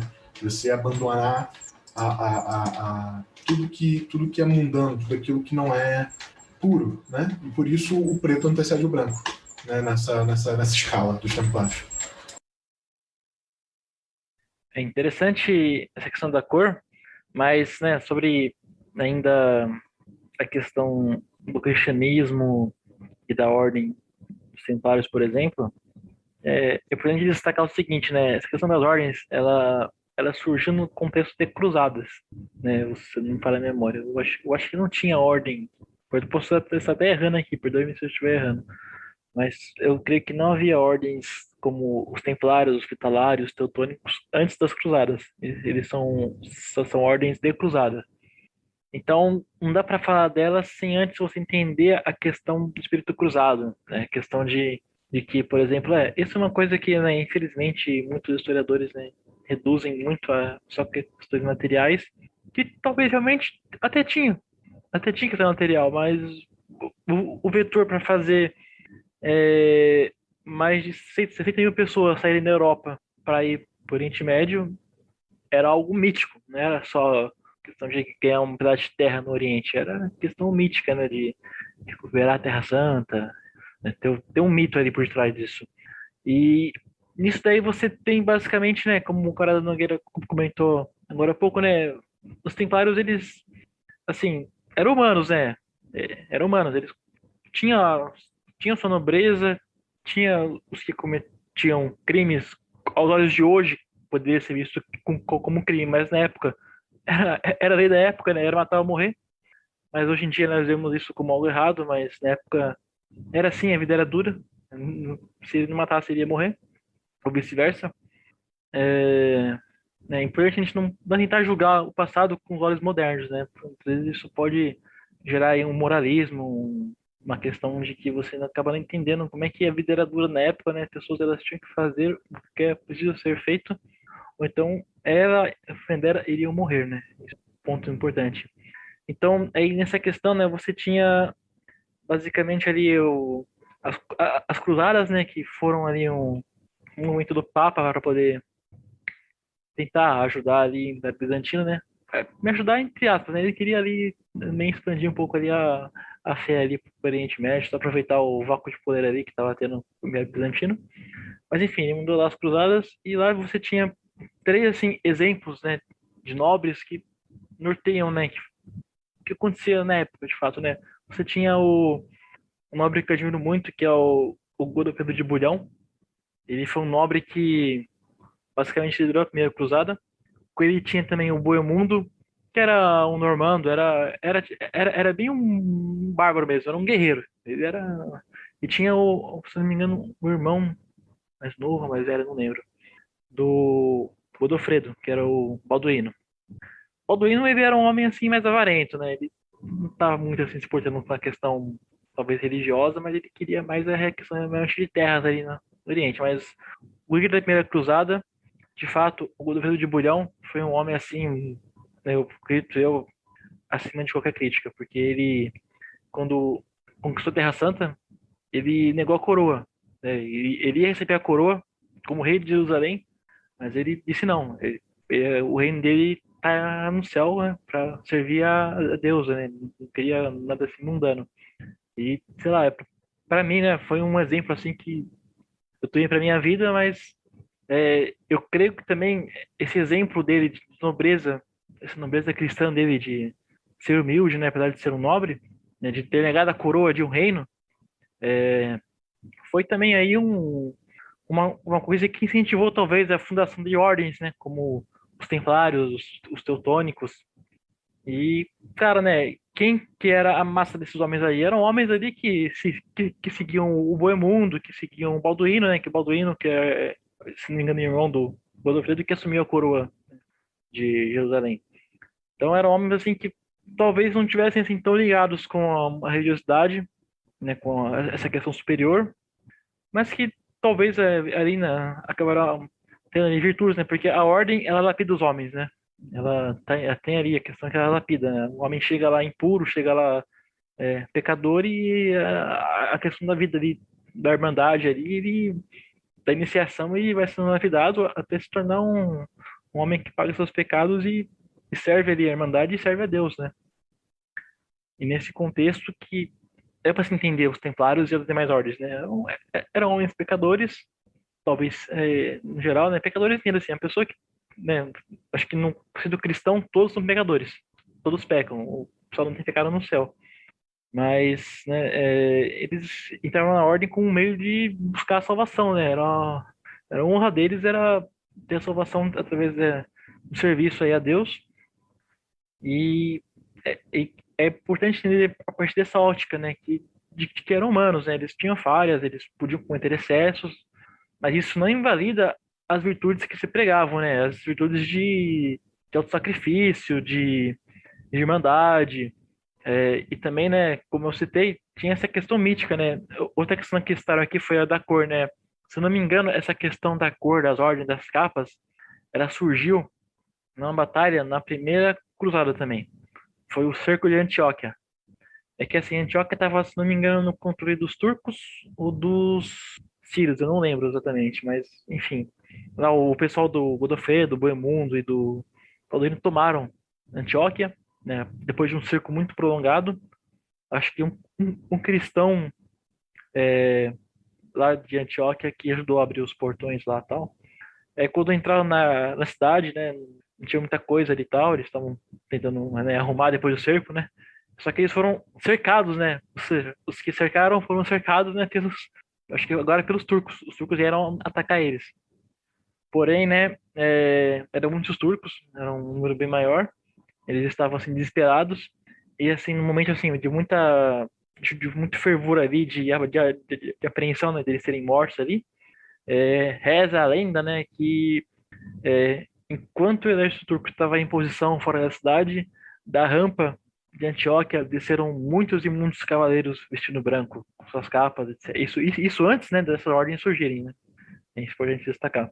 Aí desceram da rampa, parecia como se fosse ali, pelo que você comenta, que era o próprio exército de Deus que estava ali com eles, né, contra os, os infiéis. E, é, isso aí foi um elemento que ajudou no imaginário deles a, a fundar aí essa, essas ordens, né, do exército de Deus, né, de, de, de essa, de, dessa ótica aí. E esse é um mito que não é só uma coisa assim é, cristã. Muitos povos ali da, da Europa que, que vieram nesses que, que já estavam lá, tem uma questão também de ter uma cavalaria espiritual, né, de uma, uma cavalaria ali que são antepassados, né, de que, ah, eu estou perdendo na guerra, vou antepassados tal. É, aí vir a cavalaria lá do, do antigo rei vitorioso, o antigo rei conquistador que vai que vai ajudar aqui na guerra. É um, é muito antigo isso aí. E você vê isso no cristianismo, né? É incrível, uma coisa assim que, como, como tradição, ela abarca muita coisa, e não é uma coisa assim simples, né? A pessoa realmente tem que é, se debruçar sobre isso com uma visão muito ampla e profunda, porque não é um tema fácil. É uma, é uma questão que envolve é, muitas culturas, muitas tradições e mitos muito antigos que é, permeiam aí eras e até hoje impulsionam os homens, né? E tal como na época impulsionou-se a criar as ordens aí dos templários, dos teutônicos, dos hospitalários. E outra coisa também interessante é que essas ordens aí, né, no geral, elas eram católicas, né, mas elas também tinham suas brigas internas, né, elas tinham brigas internas, né, os teutônicos não gostavam dos templários, aí um tinha briga com o outro, tal, é um negócio de complexo, né? Não nada assim muito, muito simples. É, eu acho que também pode-se dizer que a, que a grande assim, fama que teve os Templários foi, infelizmente, né, a, a morte do Barba Ruiva, o, o Sacro Imperador. Porque se ele tivesse realmente conseguido atravessar o rio lá sem morrer afogado, se tivesse chegado à Terra Santa, o Saladino ia, ia, ia ficar em apuros, porque ele estava com muito cavaleiro com ele, os, dos teutônicos. Aí talvez, né, se ele tivesse feito isso aí, né, se né, pensando numa só alternativa, não seriam os templários a serem assim vistos como os, os, um exemplo de ordem, mas sim os teutônicos, né, que seriam então os, o, o, grande assim eixo da, da região. Mas infelizmente ele morreu e os teutônicos animaram e voltaram para a terra deles lá na onde era a Prússia e, e tentaram atacar a Rússia lá o principado de lá do do Kiev Rus e acabaram sofrendo outra derrota, né? Mas enfim, é, e algumas ordens ainda persistiram, né? Algumas, como por exemplo os Cavaleiros de Malta, mas ainda assim, bem assim, diferentes do que eram, né? Eram. É, é, sofreram muitas alterações, né? Foram ordens aí que passaram por grandes desmilitarizações, né? Perderam sua função guerreira. Mas é basicamente isso que eu queria comentar, né? Sobre como que a questão do espírito cruzado influenciou é, essas ordens a surgirem. E claro, né? Um, só um último ponto aqui que também no mundo islâmico tinha é, não exatamente ordens assim, né? Mas tinha essa noção de um, é, guerreiros virtuosos, né? Quase como homólogos à ordem de cavalaria europeias. Eu creio que também os bizantinos também tinham algo assim, né? Na figura dos uh, como que era o nome daquela cavalaria deles? Os catafractas, os catafractários. Isso, se não me engano era esse o termo. É, eles também tinham essa figura de serem guerreiros assim nobres, né? Serem cavaleiros. E né, Saladino era um homem assim que dava para notar que tinha é, uma virtude que se espelhava, que era bastante homóloga, por exemplo, a desse primeiro é, cruzado que eu citei, que é o grupo de Bulhão. Né, se você vê Saladino era um homem justo, correto, tido como exemplo de conduta, e o Godacano de Bulhão, que negou a coroa de Jerusalém, também era visto também como um homem assim justo, correto, modelo de conduta. Então, apesar de terem sido inimigos, né, infelizmente, na história, ele, eles eram inimigos honrados, né? Uma questão que, que você tinha uma honra na, na guerra deles, que eles, embora houvesse como nós vemos hoje, crimes de guerra, eles, eles ainda tinham um trato ali um com o outro que não se vê muito bem, assim, hoje em dia nas guerras. Hoje em dia você pega um drone, né, enche ele de míssil e bomba e, e joga na cabeça das pessoas, né?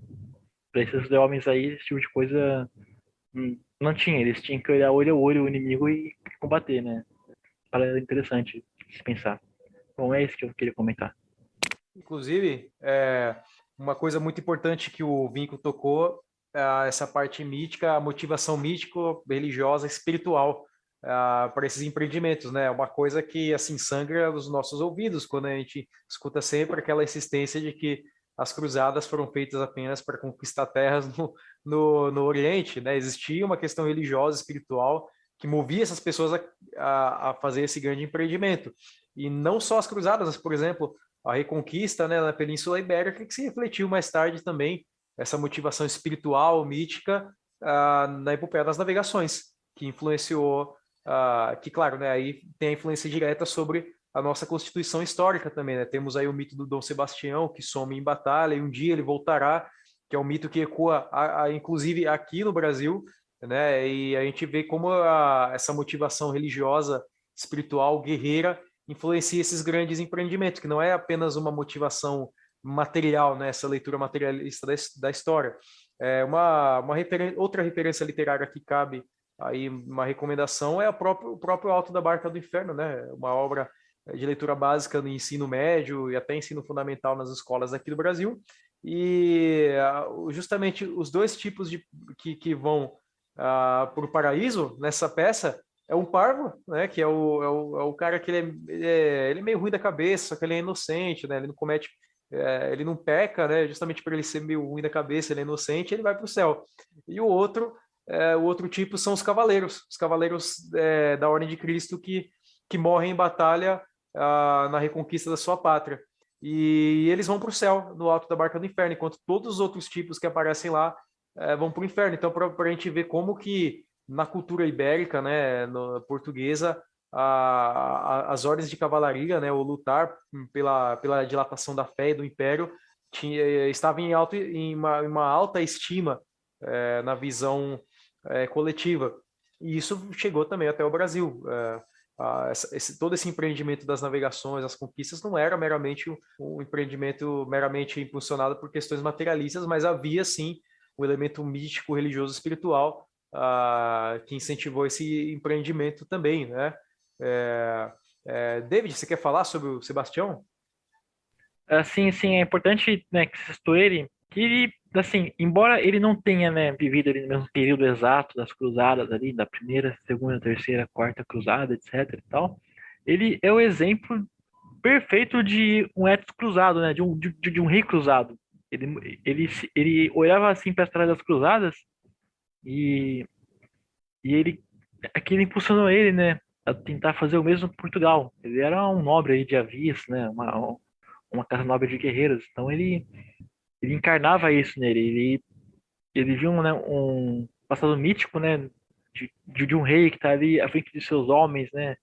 Eu acredito até que, de certa forma, ele devia se espelhar ali em, em Godofredo, é, em Ricardo, Coração de Leão, entre outros reis ali cruzados, é, que impulsionou o Dom Sebastião a ser assim, né? A ser um, um rei guerreiro, que a figura correta de um rei, né? Um, rei que não é guerreiro, ele é aquele rei, né? Almofadinha, né? Com peruquinha, com maquiagem, isso aí não é rei, isso é um isso é patético. Um rei tem que ser guerreiro, um rei tem que estar ali com armadura, espada na mão e liderar seu povo na guerra.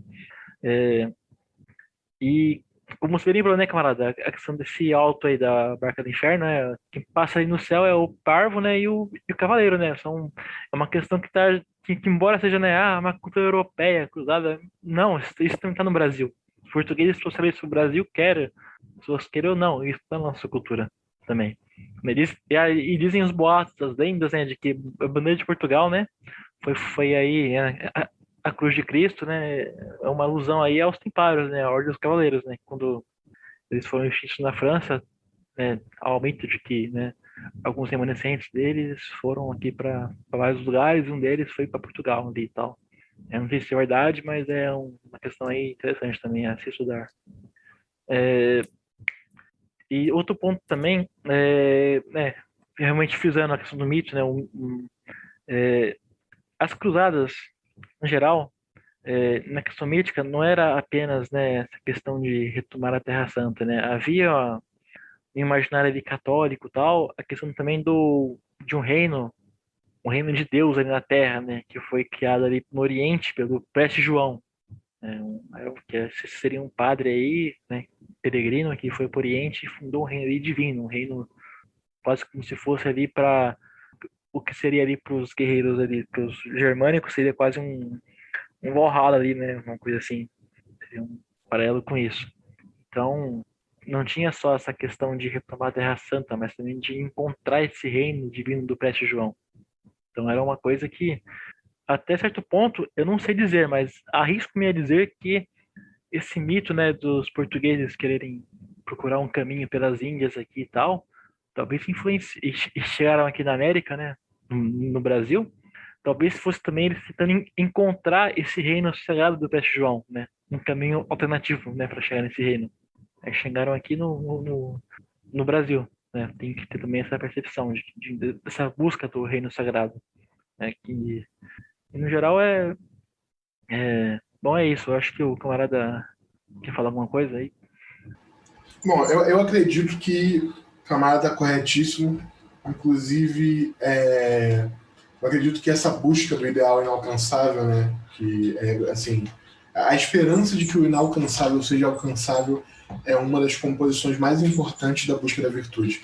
Porque todo mundo sabe que todo mundo erra. O ser humano é, um, é, um, é falho, ele erra. Assim, é uma coisa que não, não, é, não é escapável. Mas lutar para que seja, sabendo que não é, lutar essa luta perdida, eu acho que é o, ponto principal de virtude. Eu acho que é onde, a, a, a, onde eu posso dizer que eu sou o grande advogado da, da loucura, entendeu? Eu gosto dessa ideia de que, o, o, de que lutar contra eh, o impulso de que o ser humano erra é loucura. Sou fã da loucura, sou fã da loucura, sou advogado da loucura. Vou defender a loucura até o final. Porque a loucura tem lugar nisso, entende? A loucura ela tem lugar nessa busca pelo, pelo, pelo, pelo absurdo, né? esse absurdo paradisíaco, no caso. Eu acredito que abandonar isso é se tornar como soldado. Essa é a diferença. É, isso é o que diferencia um grande, um grande soldado de um grande guerreiro. O grande guerreiro busca o absurdo. O grande guerreiro ele tem em si essa loucura. E o soldado é alguém que já foi tragado pela banalidade do mundo contemporâneo. Já foi, já abandonou tanto o ideal que se tornou só mais uma, só mais um, um, um, um consumidor é só mais, uma, só mais um, uma, um, número na estatística, né, na trivialidade. Mas enfim, era só isso que eu tinha a dizer, só esse ponto que eu tinha a adicionar. Pois é, pois é, Teodoro. Acredito que exista até um, um vocábulo que seja até mais preciso né, do que loucura nesse caso, que é a, a paixão, né? A paixão no sentido espiritual, religioso. Eu acho que pode até resumir bem, né, esse sentimento. Inclusive, a história do Brasil ela ela está repleta desses motivos, mas que infelizmente eles são ignorados por causa dessas leituras aí simplesmente materialistas da história, né? Uh, existiam mitos entre os povos indígenas aqui que se assemelhavam muito também essa, essas buscas né, impossíveis do, dos cavaleiros. Por exemplo, quando aquele o, o Teixeira, não esqueci o primeiro nome dele, era um ele era um cavaleiro português, né? Que ele veio aqui para o Brasil e ele fez uma expedição pelo Rio Amazonas, né? Ele foi desde de Belém até, a, até a, a, o fim lá do Rio Amazonas. Ele, ele penetrou assim onde é, ninguém tinha ido antes. E, ele não foi sozinho, só com, ele, ele não foi só com portugueses, ele foi ajudado por uma expedição de que tinha mais de 2 mil, dois mil índios, né? Tinha uma, uma tribo inteira com ele, que era uma tribo que acreditava que eles, ao final do, desse Rio Amazonas, ele encontraria a terra boa e sem mal, né? uma terra sagrada para eles, uma terra que acabaria com suas aflições. Eles foram assim, foram homens, famílias, crianças, né? Mas foi uma expedição difícil, né? Houve houve fome, a morte, é, e era uma expedição muito perigosa. Mas assim, é, é, o Pedro Teixeira, né? Esse é o nome dele. O Pedro Teixeira e era chamado de Curiuacatu pelos indígenas, é um homem homem bom. Uh, e, e, ele guiou essa expedição né, para você ver como esse, esse, tipo de paixão, né, esse tipo de loucura, essa busca pelo impossível que os cavaleiros tinham, ele, ele, ela também existe na história do Brasil, porque não Canudos, né, que já foi citado no episódio, era uma busca, né, por um, por um reino, né, um reino ideal, uh, e, e, houve, houve outros, outros movimentos aqui na história do Brasil que são fantásticos, né, de, de se lembrar, que envolve muito desse misticismo e que infelizmente muito aí dos nossos contemporâneos tratam isso como um tipo de su, superstição boba, superstição baixa de, de povos ignorantes que não sabem explicar a realidade ou que não têm conhecimento científico. E é uma leitura que eu acho assim extremamente rasa é, da nossa história, extremamente degradante também, porque tira todos os nossos mitos, né, espirituais, né, uma busca pelo pelo ideal. E, e camaradas, é, então fazer um aí um, uma rodada é, de encerramento, né? É, camarada Vínculo, deixa aí suas palavras finais a respeito da cavalaria?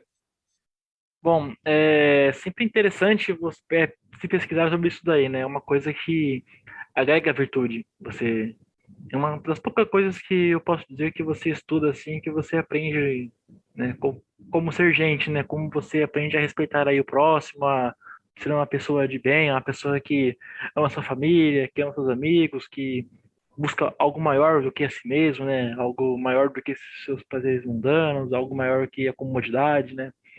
É, isso, isso, infelizmente, né?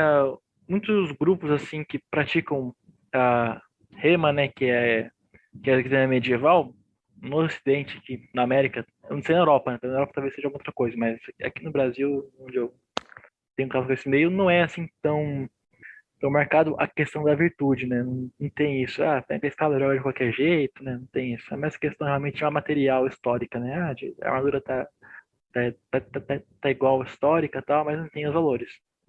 Diferente do Kendo japonês, que você ainda tem ali uma certa ritualística tal, com a, com a katana, né? É diferente.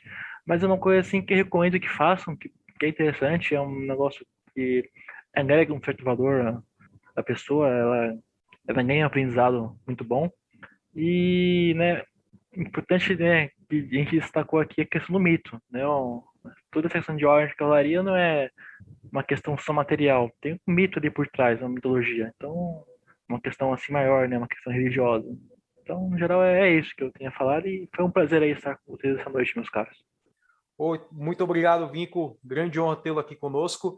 E, Teodoro, suas palavras finais aí para encerrar? Minhas palavras finais são as seguintes, camarada. Vou, vou me adiantar. Primeiro, queria dizer que eu odeio a sanidade. Estou em guerra contra a sanidade. Segundo, gostaria de declarar aqui o meu ódio à loucura, que me gera um trecho muito pequenininho, né? De, da obra que é O Homem de La Mancha, que é uma peça sobre o Don Quixote, se você me permite. É assim, ó. Quando a própria vida parece lunática, quem sabe onde está a loucura? Talvez seja muito prático ser louco. Render sonhos, isso pode ser loucura. Demasiada sanidade pode ser loucura. E a mais louca de todas. Ver a vida como ela é e não como deveria ser. Então, amigos, rendam-se à loucura.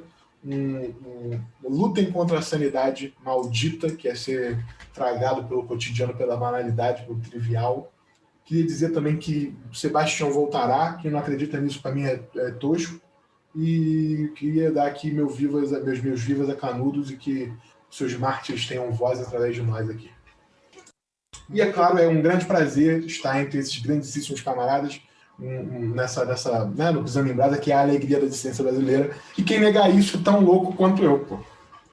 É isso aí, camarada. Grande honra tê-lo aqui conosco. Belas palavras aí para encerrar. nós estamos em guerra contra a sanidade, né? Vamos juntar forças nessa, nesse empreendimento guerreiro, né? Temos, acreditamos no retorno de, de, de Dom Sebastião, né? Temos o nosso ideal, acreditamos em Nova Roma, sim. Temos os nossos ideais cavaleirescos também, somos quixotescos, e, e fica aí nosso convite é, para todos os ouvintes a também embarcarem nessa expedição tão a expedição assim tão apaixonante, né? Quanto foram as cruzadas, quanto foi a reconquista, quanto foram as navegações e quanto foi, por exemplo, a expedição de Pedro Teixeira no Rio Amazonas ou quanto foi Canudos também. Né? Então, é, muito obrigado pela participação, camaradas. Muito obrigado aos ouvintes que nos acompanharam até o fim.